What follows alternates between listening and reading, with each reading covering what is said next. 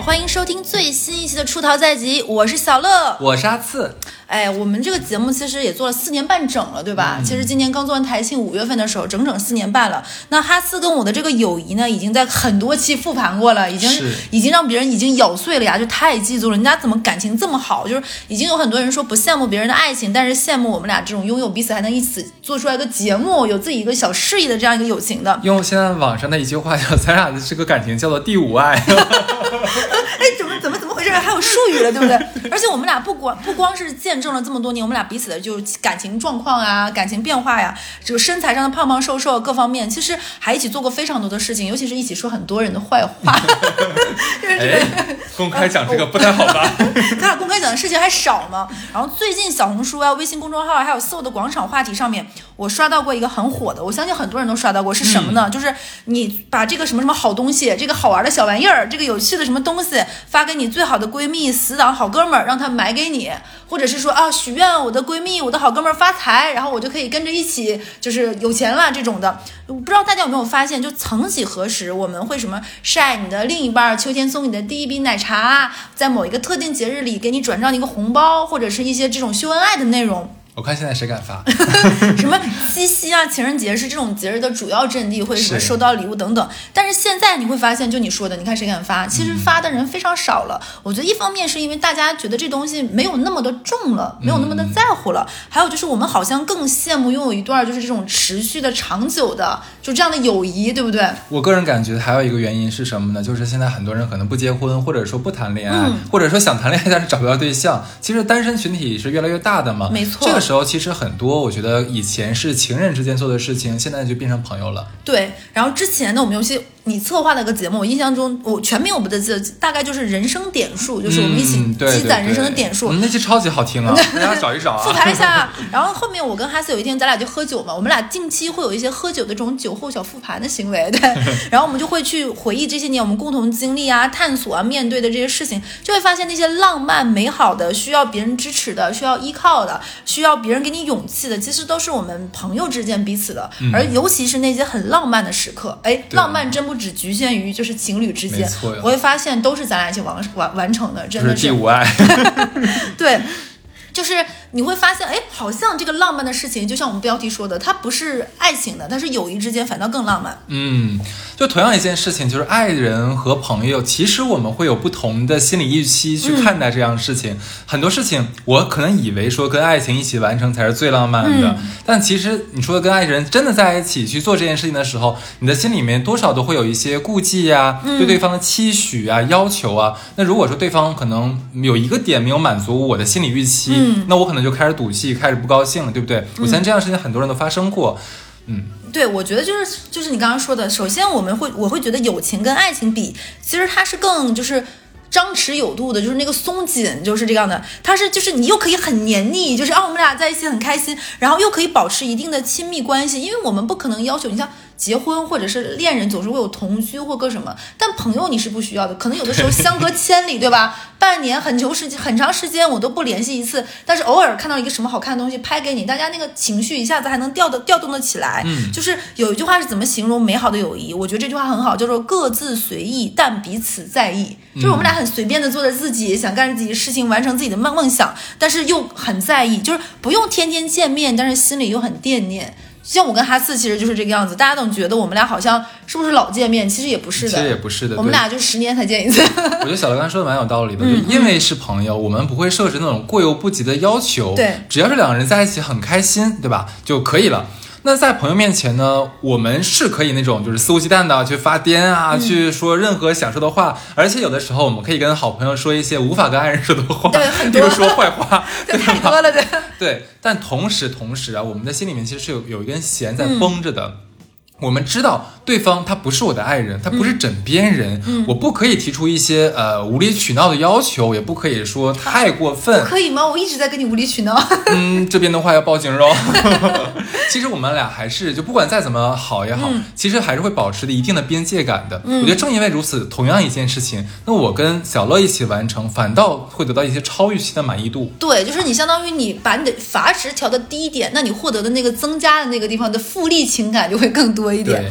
而且我你你看，我就说一些友情跟爱情之间相似但又不一样的地方。首先啊，基于的比前提都是双方要坦诚，彼此有依靠，你肯定还是需要一个真诚的一个信息交换的。对但是呢，就是我刚刚说的，就是爱情是有的时候，比如说走到婚姻那一步，其实我们慢慢就会变成过于紧密，甚至是那种经济共同体。那你会因为这样原因，就是哦，你会发现，就是你多多做一步，可能会引起你们更多的障碍，甚至多做多错，还呃，有的时候为什么说就是夫妻到最后都没有话说？因为你会发现，还不如不说，说多了还会有新的抱怨。对，然后第二个就是朋友跟爱人之间都会分享彼此内心的秘密，甚至是很隐秘。但是你会发现，就是当你们真正成为了就是爱人之后，你会发现会有一些嫉妒、猜忌和这方面的压力和误会等等。有的时候你就发现不好说了，甚至于我没有，就像你说的那种坏话，就是我过多的评价一个人，哎，你怎么最近这么关注这个人啊？哎，你是不是对他就好像你会觉得算了，那就不想提。反倒这个有趣的这部分，我愿意跟我的好兄弟、好闺蜜、好哥们儿什么的分享。不愿跟自己的另一半分享了。其实人在恋爱当中，心里也是有这种患得患失的感觉。是的如果说我在对方，尤其是两个人在一起没有太长时间的时候，我在对方面前表现的太暴露，把我心底的那些小黑暗、小秘密都告诉你的话，我会担心你会不会你怎么想我？吓到，有的时候可能会想，哎，是我好像似乎我还是要保持着自己的一定的人设和形对，象，至少在初期感这样子。的。嗯，就我跟哈斯已经能达到什么程度？就是我跟哈斯可能已经进化到，就是友谊进化到语言退化。嗯这个听起来是有点绕，就是有的时候我跟哈斯就是两个人，你一个眼神，我一个眼神，哎呃，就完成了一个大概个五百字的对话，就不需要输出，我们就完事儿了，就彼此有个照应，嗯打掩护。所以为什么经常会有一些段子上，就是说两个人好朋友就彼此打掩护，然后被另一半拆穿，其实就是这样的。就是还有就是，我觉得说完两点，第三个就是。都是要以信任和情感为前提的，就是这是必然的。就是我们说的是良性的正向的关系，别的那些咱不说啊。就是你是需要有回应的，有来有往的，都是一个这样的。但是就像我刚刚说的，就是你对朋友的那个来往的频率和对爱人的频率是不一样的。嗯就我们没有，嗯大多数时候我们不会要求说你这个好朋友有查岗，说白了，对吧？对你怎么这个时候你是不是在干嘛？但我们对爱人会有这种更高要求、严标准，但我们对于朋友不会，就是我们反倒在心里会体谅他，他最近工作压力挺大，他最近事业在奋斗期，他们公司最近在搞事儿要裁员，对吧？反倒我们把很多体谅的。东西给了朋友，但不会给爱人，所以你会在这方面的人面前也会更松弛。最重要的一点，我觉得是什么？我放在最后说，就是我总结下来的，就是爱人和友爱情和友情其实都是需要很亲密的，是但是我们对于友情的那个亲密度是跟性没有关系的，对，所以我觉得它这也是它不一样，就是我们那个亲密有一种相敬如宾的感觉。你说的这种 友谊是叫第六爱，你这一会儿我非常多我看你就是这一期节目到底能出几个你，然后你就要再出一期科普节目，到底有六七八九十，对吧？你知道刚刚小乐讲的，刚刚上面那一嗯点就是说友情和爱情，就是关于信任这个东西啊。我对，的确是作为朋友的话，不可能是查岗，但是只有一个一个情况出现的时候会很生气，就是我发现你跟我特别讨厌的一个人走特别近。不行，那我我不会，我不会干打干扰你的就是社交这个这个这个交往动作啊，但是我会非常生气。嗯那就有有点类似于，就比如说，你把它换到情感里面的部分，就是说我你你跟我很讨厌的一个人，然后关系很很好，对不对？影响咱家家庭一样道理啊。哦，你这么说也对，或者是说我跟嗯你相处的很很好，但我跟你妈相处的不愉快，也一样嘛，就恶婆婆的关系一样的道理啊，这个妈也出来了，对吧？就是所以说就是，所以我我感觉浪漫它是一种很。很飘渺，很难言说，就是它不具象，嗯它不是具体，就很多时候它是一个感觉，你很难拿出一个什么东西哦，你说它是浪漫的，嗯但你拿出这个事儿，拿那刻的状态，那个感动，那就是浪漫。它有点像那种羽毛轻轻的抚过你的肌肤的那种感觉，是就是让你觉得很舒展、很轻盈。友谊里面的物浪漫，我觉得它就是物质和现实的苛刻要求变少了，嗯这没办法，而且你会发现。就是这个东西，就是你越从学生时代走到社会，你慢慢发现你在情感上的筛选门槛，物质掺杂的成分会越来越多。没错，对，但你对友情，其实对于这方面的要求反倒越来越少，能聊到一块儿去的朋友越来越少，能够大家彼此认可当年的梦想的也少，能够大家一起谈真心话的人越来越少。你会发现，友情跟爱情在于物质这个东西的比重是反着来的，对就是这样的。的确，说到这里的话，可以提醒一下年轻的朋友哈，嗯现在如果有好朋友，就是一定要好好的去相处，因为你真的会发现，随着年龄增长，你身边的朋友数量其实是在减少的。是的尤其是好朋友、知心人的这个数量是在不停减少。当然，有可能你认识的人是越来越多的，因为你的工作和年纪往上积累嘛。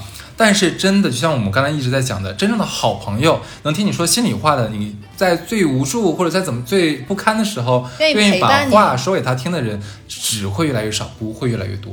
而且就是你，哎，咱俩这个话说出来就带点老味儿了，你知道吗？哦真的我跟你讲，在在早在十几年前，你听到别人说这话，你会翻白眼，什么东西啊？就是 因为最近我有一个很好的朋友，他比我还要大两岁，然后他就因为啊这件事情，你闭嘴，你够了你啊，太过分了。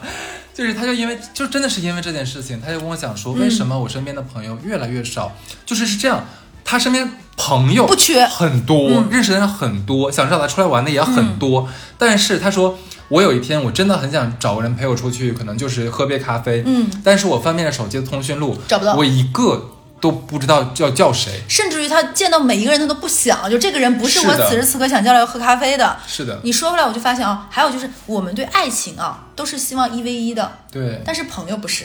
哦你会发现，朋友分为不同类型的朋友对，和我一起干这件事情的朋友，和我一起这样的朋友，和我一起怎么怎么样的朋友。其实朋友是一个把人更打开的，嗯就是把你那个小小的点扩散成一个圆，甚至因为朋友你会变得更丰富，嗯而且你会发现我们对待爱的态度其实是越来越成熟的，刚才越来越稳重，就刚刚说的。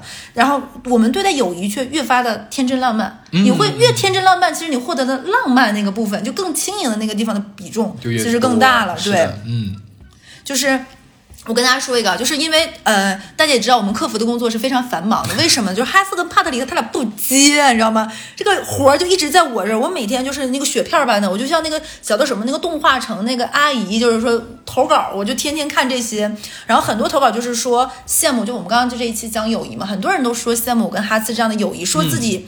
要么是说从没有交过像我们两个这种友谊的这样的朋友，要么就是说其实他们曾经也有过这样的朋友，但是随着年就是年龄啊，随着原因种种原因，然后他们就渐行渐远了。嗯，就说到渐行渐远，尤其说像咱俩这种对，嗯嗯，成长在一个城市，就是我们的出生地，那读书呢又去了另外的城市，工作以后呢，我们俩现在又来到了上海这样的一个，大都市就是狡。兔三窟型的这种。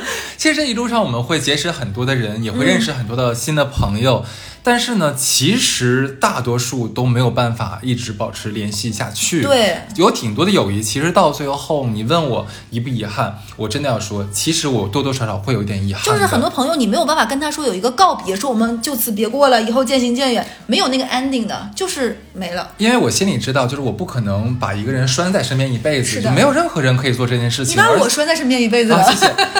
而且我也很明白一个道理，就是说，这个人出现，他只是陪我走人生的一段的，嗯，只是说，可能现在的我在回看那一段的时候，我会心里有很多的。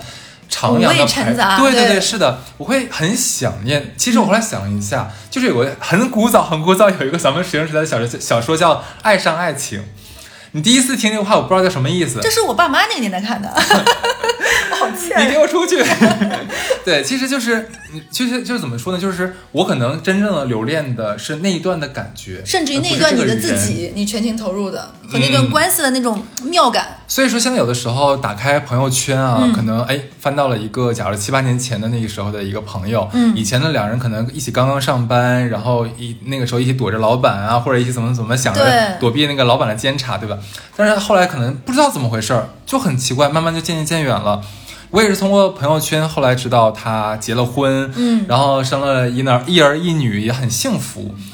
就你知道当时那一刻的时候，我我甚至不知道就是要跟他说什么。就是你只能点赞，我他我心里。很想，因为我觉得说，我现在心里面觉得咱俩是朋友，嗯我是想跟你说一些，哎，哥们儿，你结婚了但是我又知道你结婚没有叫我，我现在说这话对你对我其实都是不是一个好的台阶，是，的，最后只就像你说的那样，只能点个赞，对，就我这种时候我也有，就是他的人生很多部分，其实你觉得他如果叫你，你也愿意参与，但他没有叫你，但是你会发现这个时候你说很多祝福说深了呢，好像你在点他。对说浅的呢好像不对劲儿，还不如不说。实在是不想引起这个多事对。可能有的时候还不如直接上来点发个红包，感觉更直接干脆。呃，你发吧，我不发。你也不想是吧？谁爱发谁哎你刚。刚说这个我还蛮有感触的，就是前段时间你肯定也知道，就前一阵儿，就是五月天来上海开演唱会，嗯我们朋友圈是不是都刷屏了？就是五月天可以说是绝对是我们这代人张口就能来的，就是就是那种组合，就是我你是知道的，我们节目听过我们节目很多的很多年的朋友都知道，我是非常不爱看演唱会的，嗯因为演唱会会引发我内心深处的那个报警装置，嗯就是演、演唱会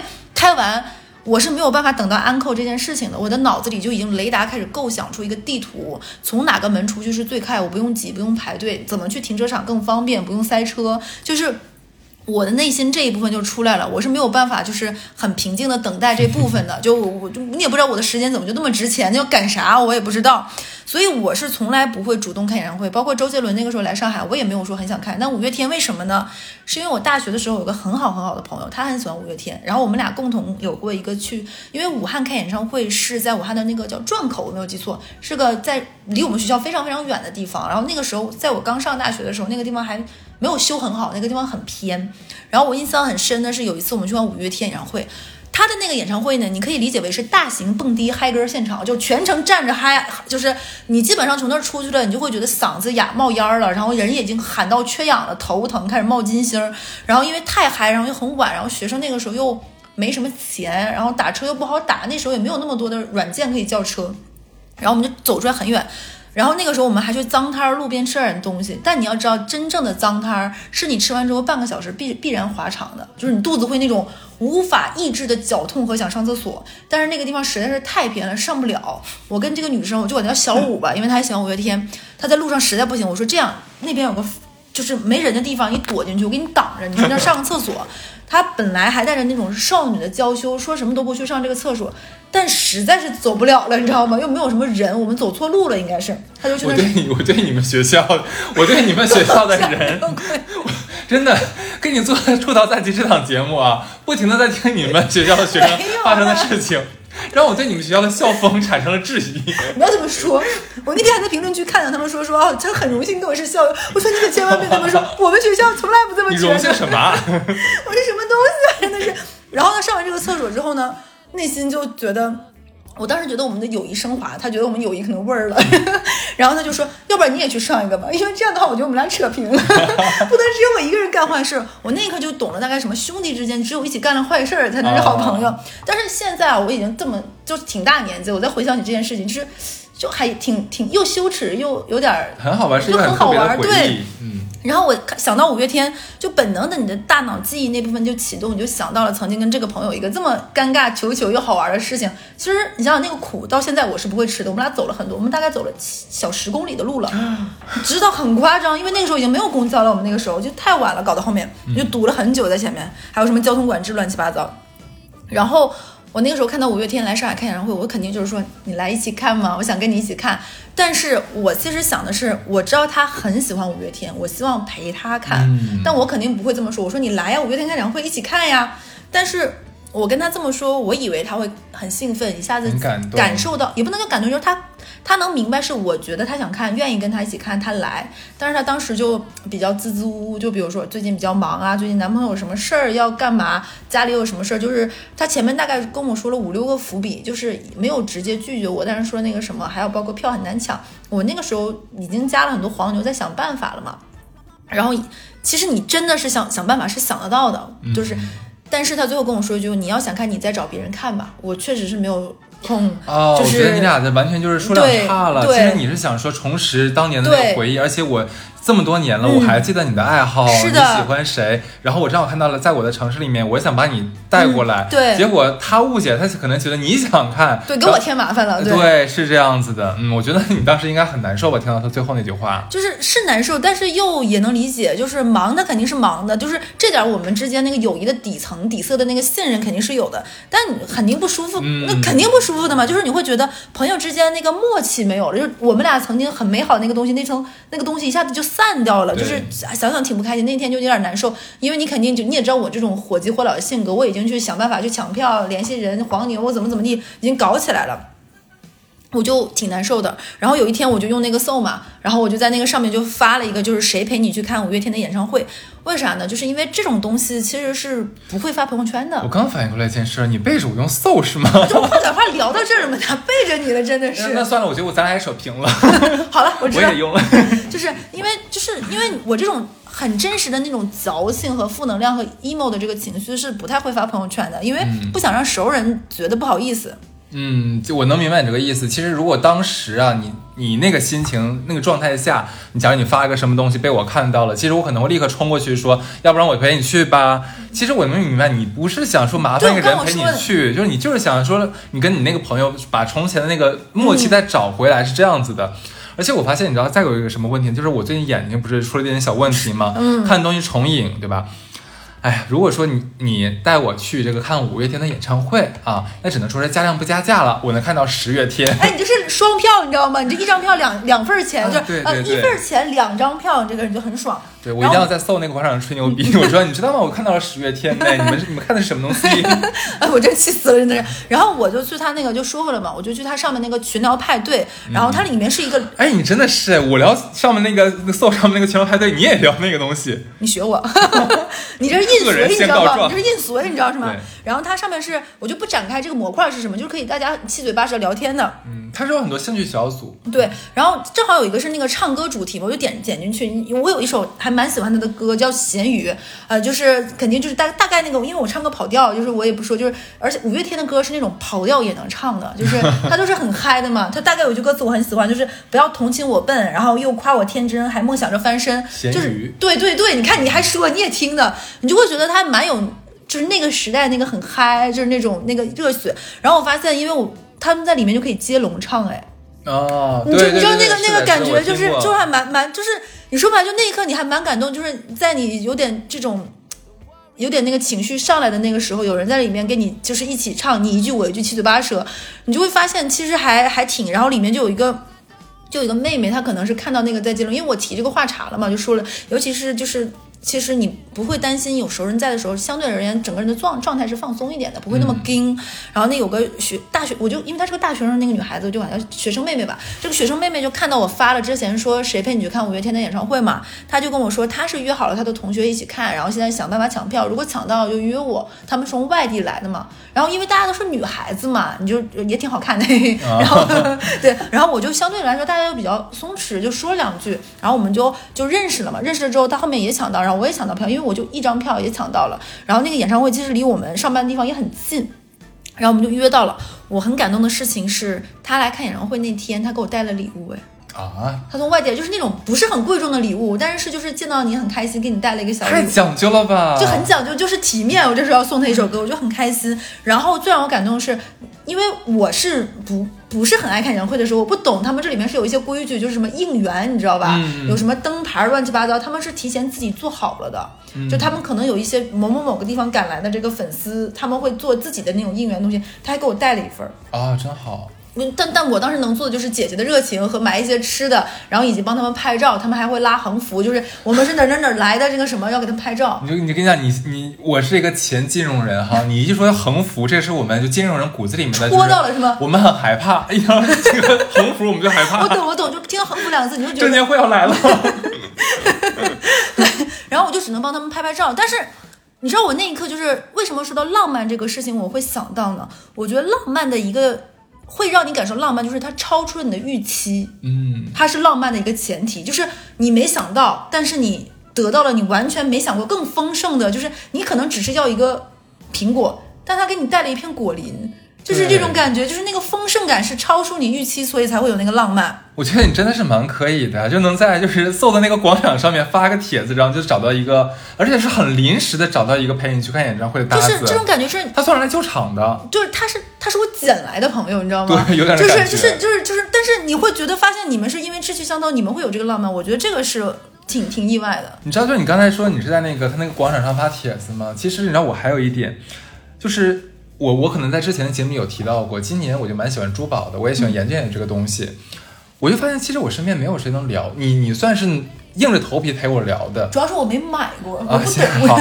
然后呢，我就是在里面那个群，你刚才讲群聊派对里面嘛，嗯在里面有个兴趣小组，我当时真的就是随意，我那天真的是我不知道那个群在聊什么，他是聊展的，嗯，啊，你也很喜欢啊？对我本来是奔着展去的，结果进去之后，然后我就看到有人说，哎，我我买个什么什么东西，哎，我说你也喜欢珠宝？他说对呀、我没有开玩笑，就现在世界上唯一有一个能真的陪我聊珠宝的，就是在那个 群聊里面聊到的。哦，我觉得因为不是，我觉得是当你们有一个共同的一个话题，基于这个主题进行的深度交流是非常酣畅的。这个是让我很没有想到，就像我觉得你在广场上发个帖子就能找一个人陪你看看演唱会，还给你带东西，这个就是在完全不是说我们在网上就我怎么办？期待的，可能就是因为像这种忘自己啊、玄学这样的节目我做多了吧，我有一种正向的磁场。可以，OK OK 啊。其实我觉得刚刚我俩说了这么多，我们总结，我们升华一下，对吧？嗯哎呦，你一定厉害了，哎你！呦我的妈呀！我给你拉个横幅。啊，对，就网上咱们一直说，哎，上网的时候能碰到信息茧房，刷的东西都是我们自己想看到的东西。但其实我们在社交圈何尝不会碰到一个社交茧房呢？对不对？有些朋友他可能就是天生性格内向，就像我们的帕特里克。对吧？或者说像小乐这样，就工作很繁忙，天天下半夜下班儿，对 对吧？或者说还有一些朋友，我像我们收到很多粉丝的一些提问，嗯就说我真的不知道怎么能交到新的朋友，或者说怎么能把朋友变成好朋友这样的一个阶段，嗯就各种各样的原因，就是会导致我们。都不用说是我们身边吧，就当代人的社交需求其实得不到满足的。嗯这里我们真的要说，就像刚才我跟小乐讲的这样子，我觉得网络社交就是个很好的选择。对，就刚刚你说了吧，就算是像我们帕特里克、我们帕哥这样非常内向的人，你想想，隔着一个手机的屏幕就是一个天堂，你有你安全的浴场在那里，我们可以大胆放心的，就是松弛的和陌生人说 say hi，、嗯我们展开一段轻松的这样聊天。其实无所谓，你在网上跟别人 say hi，、你最次的结果就是他不回你嘛，那有什么大不了的？对，就是这是你的压力就就会小很多。你看，就是它有点像我们古代的时候那个交笔友，就是在古飞在古早交。笔友，对就是很雅的一件事儿。对，就是只是换了种不同的方式，不要把这个东西想的太多，想的太复杂，或者是加了很多很多附加条件，没必要。对，对的，而且我们感觉现在网络是无边的呀，对吧？我们因为都有手机，都可以上网，就我们无不用再受困于一个狭小的现实的社交圈了。嗯只要你想，其实我觉得就像我跟小乐一样，可以收到那种意意料之外的美。对是，咱俩一点都没有默契。刚才那句话说的，对吧？我而且我觉得，如果说你够幸运，像小乐这样子，你甚至可以碰到一个可以一生的好朋友。对，都是有慢慢把这个朋友有一点点积累到更高的浓度是可以的。对，我觉得现在工具很多呀，你可以在小红书上面，像我觉得我朋友就喜欢在小红书上面找搭子陪他去 City Walk。对，或者是像刚刚我说的是那个 Soul，它不是有他的群聊派对广场，你可以在上面去选一个细枝领域，你觉得你擅长有聊，并且哎这个话题你感兴趣的，然后我觉得可能会有一些你意料之外的缘分在里面，去制造你们自自己的浪漫都可以的，我觉得是。嗯而且你刚刚我刚刚说那个浪漫，就是浪漫就是它分为轻的和重的，就不要上来就是什么惊天地泣鬼神、情深深雨蒙蒙这种的，就是大雨淋湿，就是就是我要为全世界为我轻狂，不是。我会过敏的。有的时候我们是不需要那么轰轰烈烈的浪漫，因为这种浪漫其实很累的，很消耗的。嗯你有没有想过，有的时候就是那种无所事事，也是一种非常大的浪漫。对就我记得前两天有一个综艺，就大概是 Papi 酱说她跟她老公，因为有人问她说，你跟她老公，你跟你老公两个人现在事业其实差距很大嘛，那会不会你老公有些什么压力？她说她跟她老公两个人会在一周找一天的时间，什么都不干，就是找一个咖啡厅聊聊天，放松一下，说说话，聊天，不做任何工作。我特别特别特别能懂这件事情，这个感觉。我给我给你举个例子吧。我刚来上海的时候，其实还是那个时候有跟我的那个朋友合租，嗯，最开始的时候，然后因为我们当时是住在世纪公园那里。哇，很啊好，。世纪公园是我们上海之肺啊，这是一个很大的一个公园儿，我跟你讲，崇明听到这话生气了。我跟你说，崇明两岸三地的，那那那个不是我们两岸里的，啊，开玩笑开开玩笑的。就是有一天那天，就是我呃那一周我俩都经过了非常惨烈的一周的工作，嗯我俩都被领导骂了很惨，然后各种身心俱疲。结果转眼的周六，嗯我俩早上一睁眼睛就发现，哇，那天上上海的太阳特别的大，超好，特别好，就很奇怪，就有一种明明的一种动力吧，嗯就说要不然出去走一走吧。因为你知道吗？我俩那个时候已经搬到世纪公园半年有余了，嗯，可是一次都没有去过。因为忙，因为就是总没有心情对，甚至觉得很近，那再说吧。对，因为我曾经幻想的是说，那可能是在一个周末的早上，然嗯后跟着爱人两个人一起吃完了早点，然后可能看会儿电视，就说我们去溜溜弯儿吧，嗯去最漂亮的公园去逛一逛，走一走，可以你边散步边聊天。我觉得这是跟你平时上班工作日里发生的事情完全不一样的，节奏也不一样。节奏是不一样的。但那个时候单身狗没有，只有室友一只狗，我就说，哎，我说兄弟，要不然去逛逛世纪公园。两只狗并排走，够了骂够了啊！然后，对，然后他没我，因为他其实比较内向，嗯我比较外向一点嘛。我本来以为他会不会感觉二二四四的呀，就是跟你那个朋友似的。嗯，结果他说好啊，我正有此意，本来我也想找你来着。这一点就很棒。就是你说完，他就是嗯对对对，然后我俩人那太好了，一拍即合，就穿个那个大裤衩子，什么俩人就出去了。嗯，那一路上，就是我到现在还能记得起那天的感觉，就是阳光晒在身上，就暖洋洋的，嗯，但是呢，风又是微凉的那种感觉。就很和煦那种光，那种风。是的，而且因为世纪公园那边的空气是特别好，是有别于上海主城区的那个空气的，很干净。两边呢有很多跑步的人和骑行的人，就整个那那天的给我们俩的氛围就是无与伦比的美妙和轻松，就好像一切的不开心的事情都没了。我俩就那么很慢很慢的溜溜溜溜达嘛，差点要牵手了我。以为我就差点要接气吻呢。氛太到位了，你知道吧？太浪漫了，我都感觉咱俩在一起吧，开玩笑，开玩笑，对，就觉得怎么会跟一个死室友这么浪漫的感觉？但是就是真的很开心，那一天觉得是有效溜的，对，溜达完之后让我觉得是又浪漫又解压，疏解了我半年以来的压力吧。我跟你讲，这么久到现在我都记得住，这么走几次结节都能走没了，你知道吗？我没有结 节，谢谢你啊。我有，我跟你讲，我要去浦东之，我要去上海之肺，然后去那里逛一逛。哎，我觉得这是一种浪漫。那我再说一个，就是曾经大家都会觉得是情侣之间，但最后不是的。我给你举个例子啊，就比如说。像我一个女生，我以前幻想过就带异性见家长，或者是怎么样。你想的一定是自己的另一半，一定是，而且像咱们北方人，一定是这个人走到最后要结婚那一步，对不对？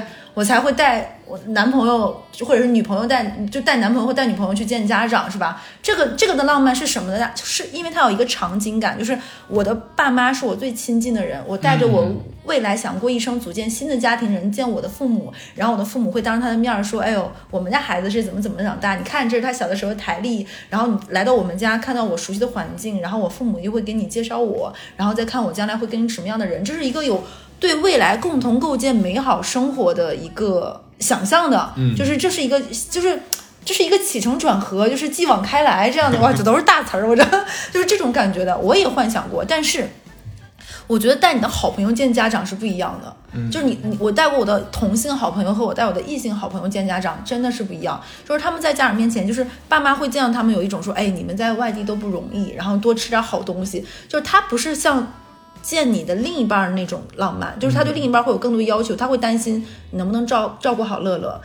你是不是乐乐值得托付一生的人？你们将来未来会不会幸福？因为你们两个要组建一个家庭，或者是往后走，到底这个人适不适合？沉重了一点儿。但如果只是你的好朋友，不论是同性还是异性，父母都会觉得你们都是孩子，你们在外面不容易，你们彼此有一个照应，希望你们能够在一起。这个的浪漫就会因为它更轻了一点，反倒更幸福。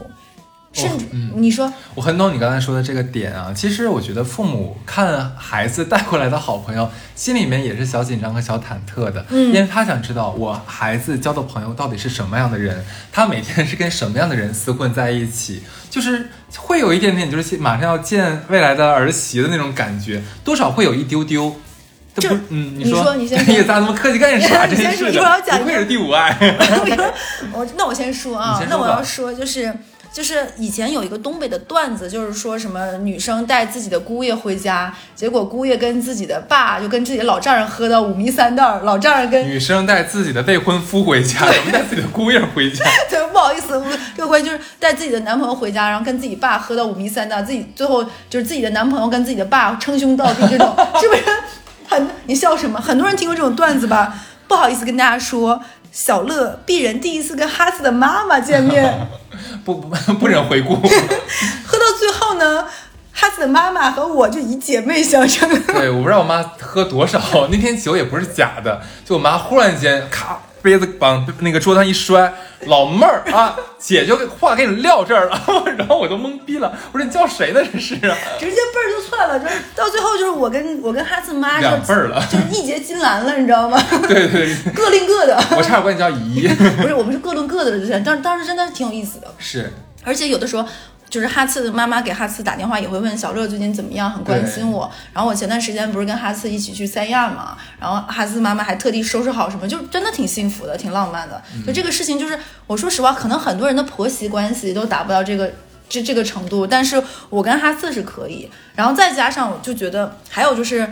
当你真跟一个人是好朋友，就是你把他就是没有什么嫉妒的成分了，嗯，就是就像你跟你的另一半就爱人，肯定是一荣俱人，俱一损俱损，你肯定不希望自己的找了一个另一半，让他越混越差，因为你们是一个共同家庭，就是朋友走到最后也是这个样。我说难听点，我跟哈次，我举个例子啊，他过得好，我也会过得好，我好他也好，这是一个一荣俱荣，一损俱损的。嗯，就听我们节目的人都知道，我跟哈次求神拜佛，对，都会。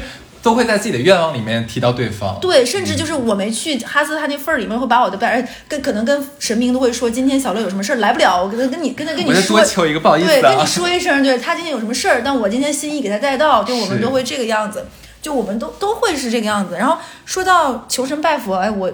我还有一个要讲的，就是这个事情话到嘴边，我都会觉得有点有点小，我我就是要组织一下语言，就是有有我都到现在想想，我都会觉得有点感动的。我说自己的一个事情啊，就是你给我不是算命大师算过吗？那个大师太准了，他是以月份到日给我卡点儿算，我今年什么什么时间。会很忙，结果那段时间我不是去培训一个月吗？对，他说我过度操劳，我想说我都已经这么忙，能有多操劳？结果大师真是大师，我那个月是早上五点半起床，晚上十一点半睡觉，就爆肝，真惨。然后那个大师不是他，他只是告诉我说这个月的这号到这号是很忙，就是身体透支。之后的下一个阶段是我身体出状况，小毛病不断。嗯，然后也确实是因为前一个是身体透支嘛，下一个阶段我真的是。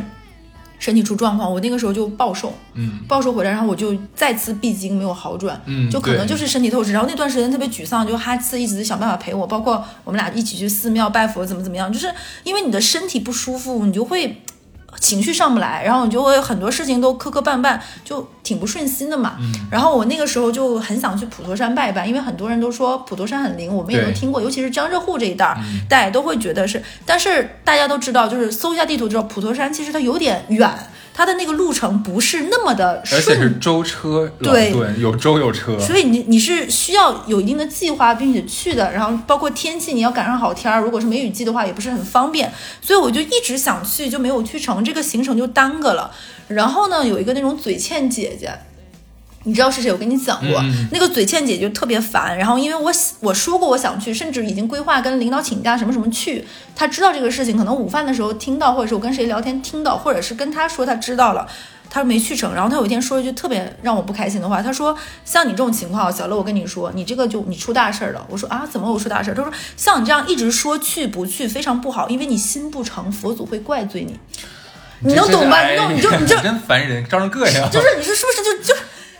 可显着你了。他说：“你说就是这种话吧，你就跟咱以前有人投稿说说问说我帮别人算命，说这个人有事儿，我要不要跟他说是一样的。就跟这个事儿，且不说他灵不灵、硬不硬、对不对，你说出来就让人心里添堵，对的呀，就很不舒服。就是我就挺难受的。但是你又不能说你闭嘴吧，你真欠他妈什么事儿赶上你，对不对？就是可把你能的，你你能骂他？你下次你就给我打电话，然后开免提，这句话让我来帮你说。然后你就不能说，然后你心里的膈应是真实的。当然了。”这种事情呢又回来了，你是不能发朋友圈的。嗯，然后我就又发到了，你又上搜了是吧？对，我又又发上去，就是我就是那种。我发现你现在天天背着我上搜。就是你要在不同的软件发不同的事儿，对不对？这话在这儿不能说，要在那儿说，在那儿不能说，要在这儿说。你总有一个你的社交阵地可以表达出你真实的自我的。哎，狡兔三窟这个成语要用到这里啊！我跟你说，我不敢让你知道我在搜上都发了些什么。你是，不不不不是你想的，不是你想的那样。啥也没想，真的是。对，然后就是我就把对这个大。大姐的牢骚就说出来了，然后就发在上面了，就真情实感嘛。然后我就觉得还挺挺舒坦的。然后你知道发生了什么事情吗？嗯，我收到了一个私信，然后那个人是给我拍了一张他上香的照片，然后他跟我说，就是普陀山的一个环境，再加一个照片。他跟我说，就不要被那种三言两语的人搞得就是那么不开心。他说他正好去普陀山帮我上了一炷香。你这个事没有给我讲过哎，就是你知道我那天真的哭了，我的天，真的好感动啊！就是我到现在想想这个事情，我都会，就是我是我说句话，我身上是麻的，就真的就是。这是一个陌生人，他只是为了跟你说，我正好也在那。因为有的时候他可能你发了这个话题，别人就能看得到。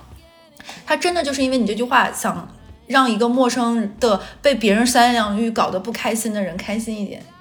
而且他真的去做到了这件事情，对用行动证明了这一点，就是他就拍了那张，你就知道那一刻就是你一下子就发现你会被治愈的。就是那姐说那两句话，你无所谓，就是他那两句话能怎么的你？对啊，。对，就是说难听点哎，我觉得有的时候陌生人的善意真的会让人立刻破防。就是真的，就是那一刻，我就是可能说哭会显得有点矫情，但我那一刻真的就是鼻子一酸，就是觉得很多你刚刚说那种让我觉得很不说话，一下子在那一刻就解开了，就碎掉了。就你那两句话算什么呢？你伤害不了我，我我被这个世界上更大的善意所包裹，而且我觉得那一刻是浪漫的。当然了，就是就是刚刚说到那个咱俩一起求佛那件事情的，就是有人是希望你好，并且这个希望你好没有加了那么多附加值要求回报，所以我觉得这个还是让我挺开心哎，的。而且我觉得这个哥们儿心挺诚的，他去拜佛，而且他做了善事。是的，是的，我觉得是一个有大爱的人，对。你应该把跟他那个聊天不是聊天截图，就是那个留言的截图截个图截个屏，爱的好好大姐保是吗存 不是，我觉得我觉得这是一个很美好的东西，你应该放在你的一个像小文件夹里面怎么样去储存。它就是我就是心里面的一个小地方，就是你你会发现就是。呃，之前就是我们在背稿子或者是在学什么东西，就是我们有个术语叫做你的黄金库。就黄金库是你就类似于你演戏的时候，你要有调用你的情绪。对就比如你想哭，你想怎么样，你想表达情绪的时候，你可能调动不出来。嗯，但你打开那个你的记忆宝库，你就能把那一部分调出来，就调。我觉得它就是我内心的一个，在自己不开心、emo，或者是觉得自己不配得，我就是很差，有一些自轻自贱的时候，这部分内容是我在那一刻打开我内心的一个宝库，就是你是好，你是值得的，你看是有人愿意无条件的爱你的，它是我内心的那一部分宝库。因为你的小盒子里放了很多的星星，所以你打开的手就会光芒对万丈。对对对，就会就会是你，你也是我的一部分了。对，我在盒子外面，你别给我光盒里咋的？烦死人了。对，其实我觉得我还挺羡慕你的，你在你在网络上面有遇到这么多好的声音和好的感动。我可害怕我老板听到这一期还是不够忙，你不是你老板会立刻去搜上面搜你，你输入我什么？我我太多了，真的。很多人都会说，我跟哈次是你们的电子朋友嘛，嗯就我们俩的节目是你们的互联网榨菜，我们俩是你的电子节目。然后说上下班通勤路上啊，或者是难以入睡的时刻，其实都是我们俩在你的耳边，然后去诉诉说。我想，其实这也是属于我们出逃和听友之间的一个这种浪漫，就是是朋友之间的一个浪漫时刻，因为我们陪伴嘛，彼此。对，其实我们这一期其实也讲了非常多浪漫的小事儿，和我们就是那种哈斯升华了，我这儿没升华，我这都是屎尿屁和小故事，就是总结了一下，就关于就是友情的各个不同的维度，其实是很多浪漫的构成。其实好饭不怕晚，交朋友也是。那你们也可以去用像社交软件呀、嗯或者怎么样的去结识新的朋友。就像我们刚才讲了很多，像哎小红书，你也可以发帖子呀，啊抖音啊知乎抖音啊、知乎、微博啊，什么玩意儿都行，对吧？对或者像小乐一样，把一些嗯不好、无法在熟人圈里发的感情发到什么 Soul 上面去，是不是？我觉得都是可以获得友谊的一种意外的收获的途径。是的，就是我觉得，因为我们现在日常生活就是上班。公上班的公司家，或者是再吃个饭饭店，或者是干嘛，就是这么三点一线这样非常线性的生活。其实你想想，如果你在一些你意想不到的场景下遇到一些朋友，然后甚至展开一段友谊，然后共同去有一个话题，其实是跳出这个框框里面的一个跳跃。其实这种意外是带来生活的甜度和其他分量的一个加成。没错，是的，我觉得你说的真好。对，而且我觉得交朋友是不分场合，我们在哪里都可以遇到你想遇到的人。嗯，然后也期待我，其实我们每一期都会，大家在评论区很热闹嘛，在你不同收听的平台，其实可以跟我们说说你对友谊之间的这种看法，或者是你认为友谊之间的浪漫是什么，然后跟我们讲讲你跟你的朋友是在哪儿认识，有没有可能跟我一样是这种捡来的好朋友，对吧？然后也可以说说你们都做了什么事情，然后多跟我们聊一聊，也可以打开一下我们的思路。嗯，挺好。其实我觉得我更想听一下你们在有没有在网上交到什么朋友，然后一起发生什么非常感天动地呀、或者说是很妙的事情。是的是我觉得这个是很有意思的。对，我觉得，嗯，就是就是刚刚哈斯那个词用的很好，就是妙。嗯我觉得有以前我小的时候还有个电影叫《缘分妙不可言》，嗯，就我也期待你们能遇到你们的妙不可言，在这个冬天感觉没有那么冷。我都服了咱俩了。你发现了没有？这一期我夸完你说话好听，你又夸我说措辞妙，对我们俩就是两个妙音娘子，说你自己试就好了。。OK，那其实这期就这样吧，拜拜拜。拜。